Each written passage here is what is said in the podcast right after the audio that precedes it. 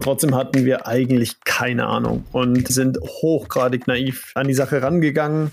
Das Feedback war, das könnt ihr total vergessen. Viel zu teuer, das zahlt euch keiner. Im ersten Moment war das ein kurzer Schock, weil es sozusagen erstmal so komplett unsere Euphorie gebremst hat. Und als wir dann rausgegangen sind, haben wir gemerkt, das ist genial, weil alle Gründe, die uns da genannt wurden, hatten nichts mit dem Konsumenten eigentlich zu tun. Aber wir machen Produkte, die besser schmecken, dann werden wir es auch verkauft kriegen. Rückblickend kann ich sagen, zum Glück haben wir nicht gewusst, was da alles droht, weil ich nicht weiß, ob ich dann diese Entscheidung getroffen hätte. Ungeschönt der Gründungspodcast der KfW Bankengruppe. Wir haben in der vergangenen Folge zwei Nachfolgerinnen in Unternehmen vorgestellt, die beide als Quereinsteigerinnen quasi keine Vorkenntnisse in ihren Branchen hatten. Den drei Gründern der sozialen Müsli-Rösterei Heyho GmbH in Lüneburg ging es ganz ähnlich. Erst als Trio ergänzten sich ihre Kenntnisse und Fähigkeiten. Ich spreche mit einem der Gründer von HeyHo, der uns ungeschönt erläutert, warum Unternehmertum mit hohem sozialökologischen Anspruch auf eine Vielzahl von Hindernissen stößt, aber dennoch eine Zukunft hat. Herzlich willkommen, sagt Holger Turm. Ich begrüße Tim Dufner, einen der drei Gründer der HeyHo GmbH. Hallo, Herr Dufner. Hallo treffen sich drei Typen in einem Café und beschließen gemeinsame Sache zu machen. So heißt es jedenfalls auf ihrer Webseite zur Geschichte von HeyHo. Das war 2015. Die Idee, Müsli zu rüsten, hatten aber zwei von ihnen schon länger. Wie kam es denn zu HeyHo und warum mussten sie dafür drei Gründer sein? Ja, einer von den drei Typen, Christian Schmidt und ich, haben uns bei unserer gemeinsamen Arbeit für Ben Jerry's kennengelernt und haben dort erlebt, wie man wertebasiert eine Firma aufbauen und leiten kann. Auf der Erfahrung aufbauen wollten wir dann noch einen Schritt weitergehen und eine Firma gründen und aufbauen, die in ihrer Gesamtheit eine positive Wirkung auf die Gesellschaft und die, die Welt hat. Und als wir darüber nachgesinnt haben, da kam Stefan Buchholz, der Dritte, ins Spiel. Ähm, Stefan hat 15 Jahre in Lüneburg äh, die Wohnungsloseneinrichtung, den Herbergsverein geleitet und hat in seiner Arbeit dort erlebt, dass es für Menschen mit Suchterkrankungen, Depressionen, Gefängnishistorien nahezu unmöglich ist, einen Job zu bekommen. Und gleichzeitig ohne einen Job es aber nahezu unmöglich ist, aus den alten Mustern und Strukturen wieder herauszufinden. Und als wir zu dritt zusammensaßen, haben wir erstmal festgestellt, dass wir grundsätzlich alle an das Gute im Menschen glauben und fest der Meinung sind, dass jede Person eine zweite, dritte und vielleicht sogar eine vierte Chance verdient hat. Und wir haben einfach gesagt, lass uns doch eine Firma gründen, die Menschen eine Chance bietet. Und alles, was es dazu braucht, ist ein herausragendes Produkt. Und dann haben wir losgelegt. Ehe wir weiterreden, schauen wir uns HeyHo und die herausragenden Produkte von HeyHo vielleicht erst einmal etwas genauer an. Was stellt HeyHo überhaupt her und wer macht das? Wir glauben an das Gute, heißt es bei der Hey Ho GmbH. Das gilt für die Produkte wie für die Menschen, die sie fertigen. Bei der sozialen Müsli-Rösterei in Lüneburg stellen Mitarbeiterinnen und Mitarbeiter mit teils bewegter Vergangenheit vegane Granolas, also Knuspermüslis her. Und das in Handarbeit und Bioqualität, nachhaltig verpackt im Glas. Menschen, die in Haft saßen, Suchtkranke oder psychisch Beeinträchtigte, die auf dem ersten Arbeitsmarkt oft wenig Chancen haben, stellen ausgefallene Kombinationen zusammen, wie etwa Granola mit Schokobrezeln, mit karamellisierten Nüssen und Salz oder mit ganzen Himbeeren und Kokoschunks. Die Heyho-Gründer Tim Duffner, Christian Schmidt und Stefan Buchholz wollten mit ihrer Firmengründung ein Zeichen setzen gegen Ausgrenzung und Vorurteile. Sie glauben an die positive Energie der zweiten Chance und erleben sie jeden Tag in ihrer Müsli-Manufaktur. Doch warum Hey Ho? Wie kommt man auf so einen ausgefallenen Namen? Ja, Herr Duffner, die Frage ist berechtigt. Woher stammt denn der Name Hey Ho? Ja, als wir angefangen haben, über die Ideen nachzudenken, da hat Christian in den Präsentationen, die wir geschrieben haben, unten in den Abbinder immer Hey Ho, let's go geschrieben. So der Refrain aus dem Lied Blitzkrieg Bob von den, von den Ramones, ähm, einer der großen Punk-Hymnen. Und das, das sozusagen die Energie hat uns in der ganzen Anfangsphase getragen. Und als es dann darum ging, wie wir heißen sollten, habe ich dann gesagt, komm, du hast den Namen doch schon eigentlich immer da unten stehen. Wir heißen Hey. Jetzt war also der Name und auch die Produktidee geboren. Sie hatten bei Hey Ho von Anfang an diese gesellschaftliche Vorstellung von Unternehmertum, gewissermaßen eine Mission, Menschen mit bewegten Biografien eine Chance zu geben, die ihnen der erste Arbeitsmarkt meist verwehrt. Wo liegen denn da die Probleme? Inwiefern sind Sie da auch als Arbeitgeber dieser Menschen besonders gefordert? Und was haben Sie dazugelernt? Ja, wir wollten nicht äh, den vielleicht so offensichtlichen Weg gehen und sagen, wir, wir machen was Typisches, was in, in einem Knast zum Beispiel hergestellt wird. Irgendwie wir schweißen Grills zusammen, weil wir glauben, dass sozusagen alle Menschen auch wirklich deutlich mehr können als so die Schubladen, in die sie gesteckt werden. Und ja, das äh, Besondere war, dass ich schon vorher auch größere Teams geführt habe und mit der Erwartung in den Job gegangen bin, dass hier sozusagen die ich sage jetzt mal, die alltäglichen Probleme, die man in Teams hat, ähm, nur etwas stärker sein werden. Und dass da eben aufgrund der, der Vergangenheiten der Menschen das äh, noch stärker den Alltag bestimmen wird. Und viele der Vorteile, die ich da hatte, sind eigentlich gar nicht eingetreten, weil ich mit so einer oder weil wir gemeinsam mit dem starken Fokus auf die Menschen an, an die Arbeit gegangen sind und haben dann im Laufe der Zeit gemerkt, dass viele unserer Mitarbeiter in, in schwierigen Situationen häufig viel resilienter sind, weil sie viel mehr Lebenserfahrung haben. Das waren Dinge, da haben wir überhaupt nicht mit gerechnet. Tatsächlich dachten wir, es sei eher umgekehrt wir lernen immer noch jeden Tag dazu. Auch jetzt, wo wir deutlich größer werden, verändert sich die Dynamik wieder. Also es ist eigentlich ein ständiges Lernen und auch ein ständiges Verändern. Wie schafft man es, sich in die schwierige Situation zu versetzen, aus der diese Leute kommen? Kann man das überhaupt? Das fällt natürlich jemandem, der lange Zeit auch Erfahrung mit Menschen in dem Bereich hat, leichter. Da ist Stefan auf jeden Fall für uns derjenige, der im Team da vielleicht so einen anderen Zugang hat. Gleichzeitig haben wir festgestellt, wenn Menschen empathisch sind, dann ist das eigentlich die wichtigste Grundlage für diese Zusammenarbeit. Eben, das bedeutet nicht, dass man die Lebenshintergründe und die Umstände wirklich ähm, versteht. Und ähm, das ist tatsächlich etwas, wo man dann über die Zeit immer mehr auch erfährt über die Menschen. Wie schwer ist es, diese Menschen als Mitarbeitende auch zu halten?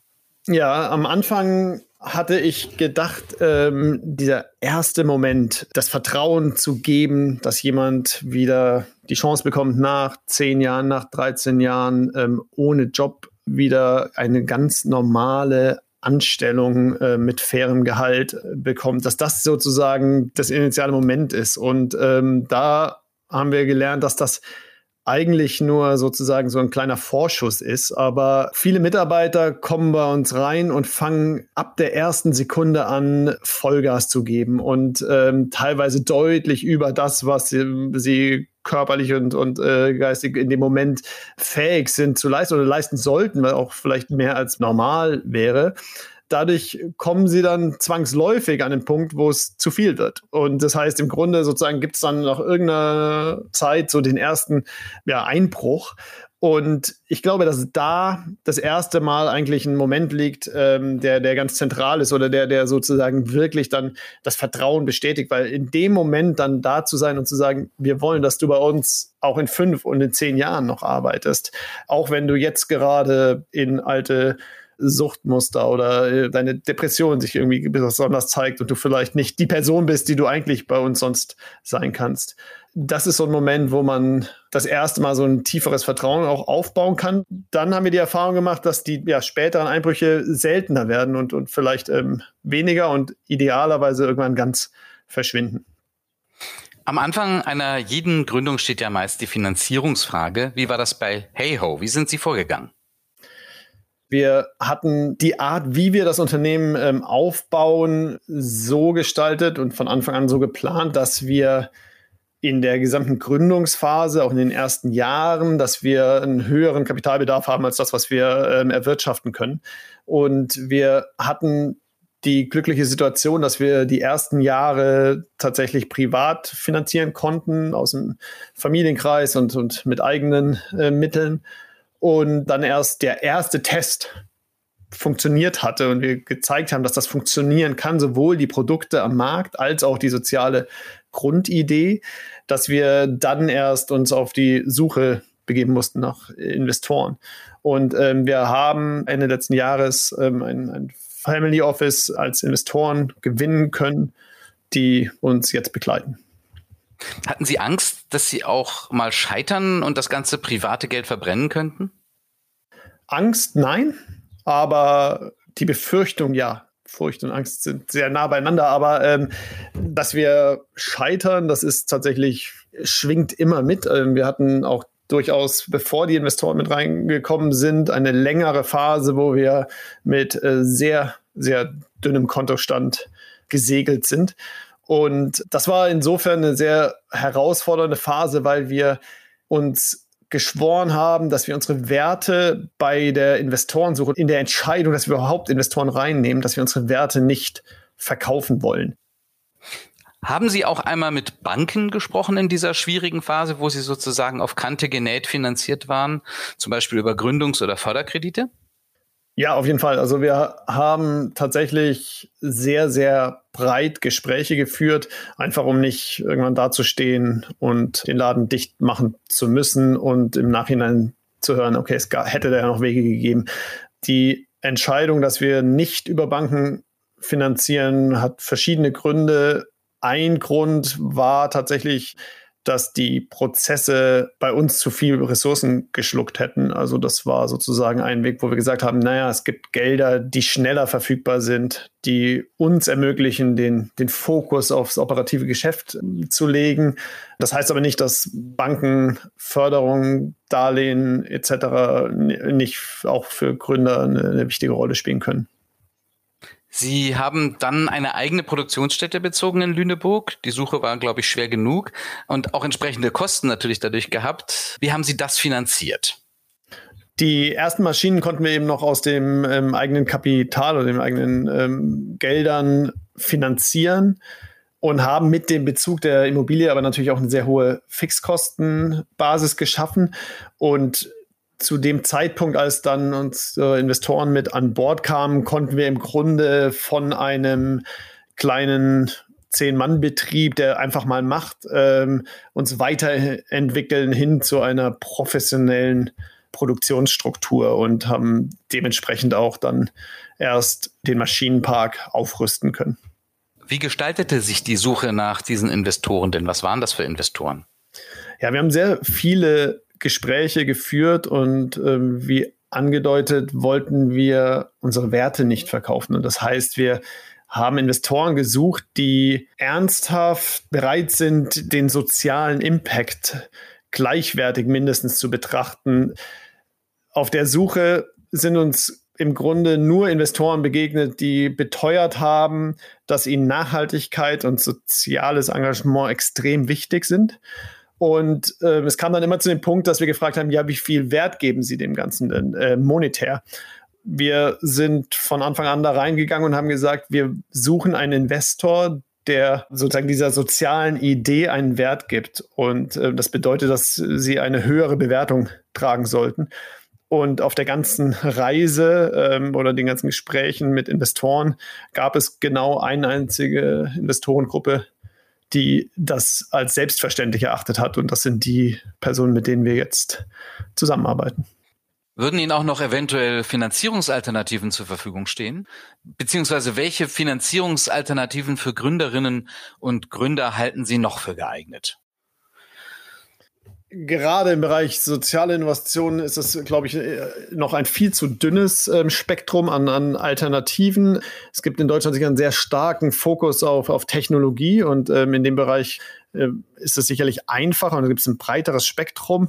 Für uns sind tatsächlich Investorengelder sicher ein Weg. Es gibt viele, viele andere, die wir auch gehen könnten. Crowdfunding, Crowdinvestment ist was, was uns aufgrund der ja, des positiven Feedbacks auch der Menschen, das wir bekommen, sicherlich eine Alternative wäre, die für uns sinnvoll wäre. Wir scheuen im Moment tatsächlich den Ressourcenaufwand. Wir sind heute 27 MitarbeiterInnen in verschiedenen Zeitmodellen, aber nur vier Leute im Bürobetrieb, also sehr, sehr dünn aufgestellt auf der Büroseite. Und deswegen haben wir so ein bisschen Angst vor zu aufwendigen Finanzierungswegen. Ja, als wir eingangs über die Geschichte von Heyho sprachen, klang ja schon heraus, dass Christian Schmidt und Sie zumindest durch den vorherigen Arbeitgeber einer Eiscrememarke Ben Jerry's erste Einblick in die Lebensmittelindustrie hatten. Aber hat das Know-how denn auch gereicht, um eine eigene Lebensmittelproduktion aufzubauen? Wo lagen da die Schwierigkeiten? Wir haben zwar beide für eine Eiscreme-Firma gearbeitet und ich habe auch diverse Male Fabriken besucht und äh, das Ganze vor Ort erlebt. Und trotzdem hatten wir eigentlich keine Ahnung und sind hochgradig naiv an die Sache rangegangen, hatten Heyo so strukturiert, dass wir relativ langsam wachsen können und damit äh, dann auch in die Dinge reinwachsen konnten. Rückblickend kann ich sagen, zum Glück haben wir nicht gewusst, was da alles droht, weil ich nicht weiß, ob ich dann diese Entscheidung getroffen hätte. Und so kämpft man sich sozusagen immer wieder ähm, von Herausforderung zu Herausforderung. Und was ich auf dem ganzen Weg gelernt habe, ist, dass die größten Herausforderungen eigentlich den Unterschied machen, die ähm, das Geschäftsmodell differenzieren später. Also wenn man die großen Herausforderungen löst, dann sind die Lösungen meistens Dinge, die einen unterscheiden von dem gesamten Markt. Insofern hat das vielleicht auch so ein bisschen unser Denke, unser Mindset da verändert hin, dass man zumindest es versucht, immer wieder die großen Herausforderungen als Geschenk zu sehen. In der Regel sucht man sich ja dann auch recht früh Partner in der Industrie. Wie war da das Feedback auf Ihren Plan, möglichst vielfältige, bunte Müslisorten mit ja auch durchaus ausgefallenen Zutaten nachhaltig zu produzieren?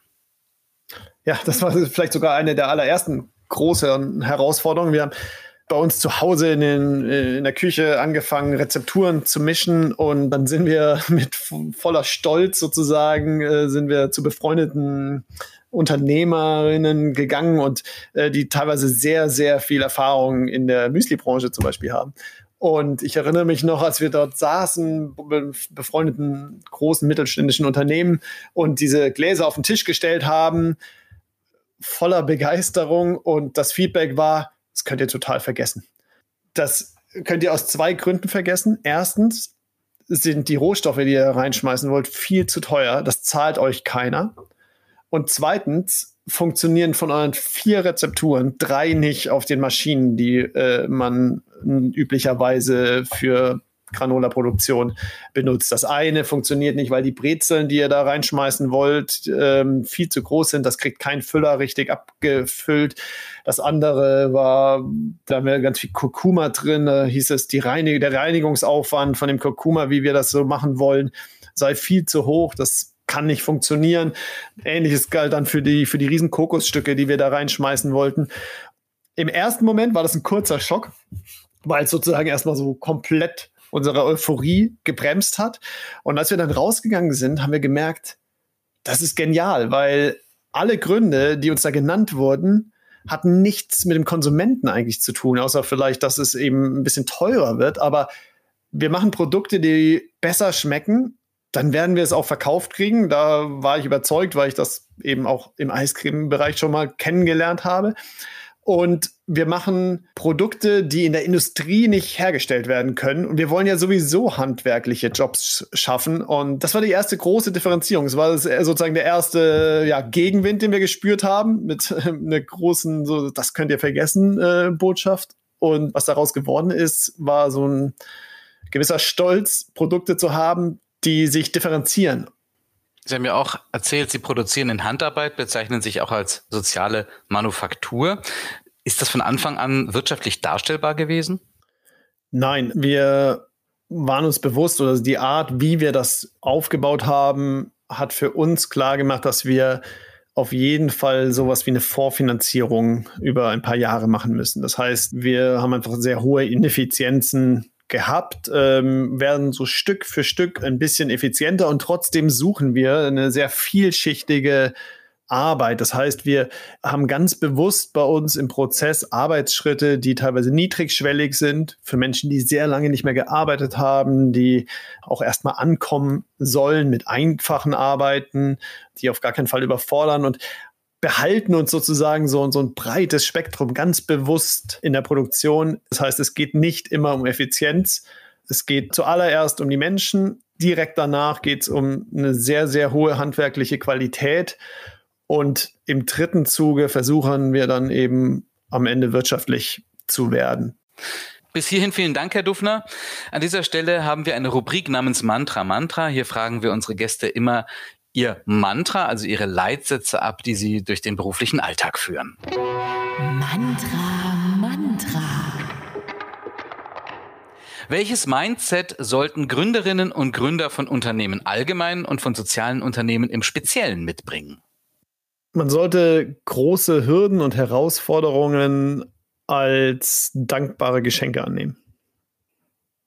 Sind soziale Unternehmensausrichtung und Profitorientierung ein Gegensatz? Ich muss gestehen, dass ich den Satz eigentlich fast nicht mehr hören kann, weil ich der Meinung bin, dass wir dringend davon als Gesellschaft wegkommen müssen. Wir müssen die Frage anders stellen. Wie müssten wir sie denn stellen? Wir müssen dahin kommen, dass die soziale und ökologische Verantwortung Grundvoraussetzungen sind. Und wir müssen die Frage deshalb stellen, warum gibt es noch Unternehmen, die das nicht als Kern ihres Daseins haben? Was ist das Erfolgsrezept für Unternehmen bei der Finanzierung? Breit suchen und den eigenen Werten treu bleiben. Worauf sollten Unternehmen mit sozialem Fokus achten, wenn sie Personal einstellen? Auf Kompetenz. Ähm, meine Erfahrung ist, dass es im Grunde keine Menschen gibt, die nicht gerne sich sozial engagieren und einen positiven Beitrag für die Welt leisten.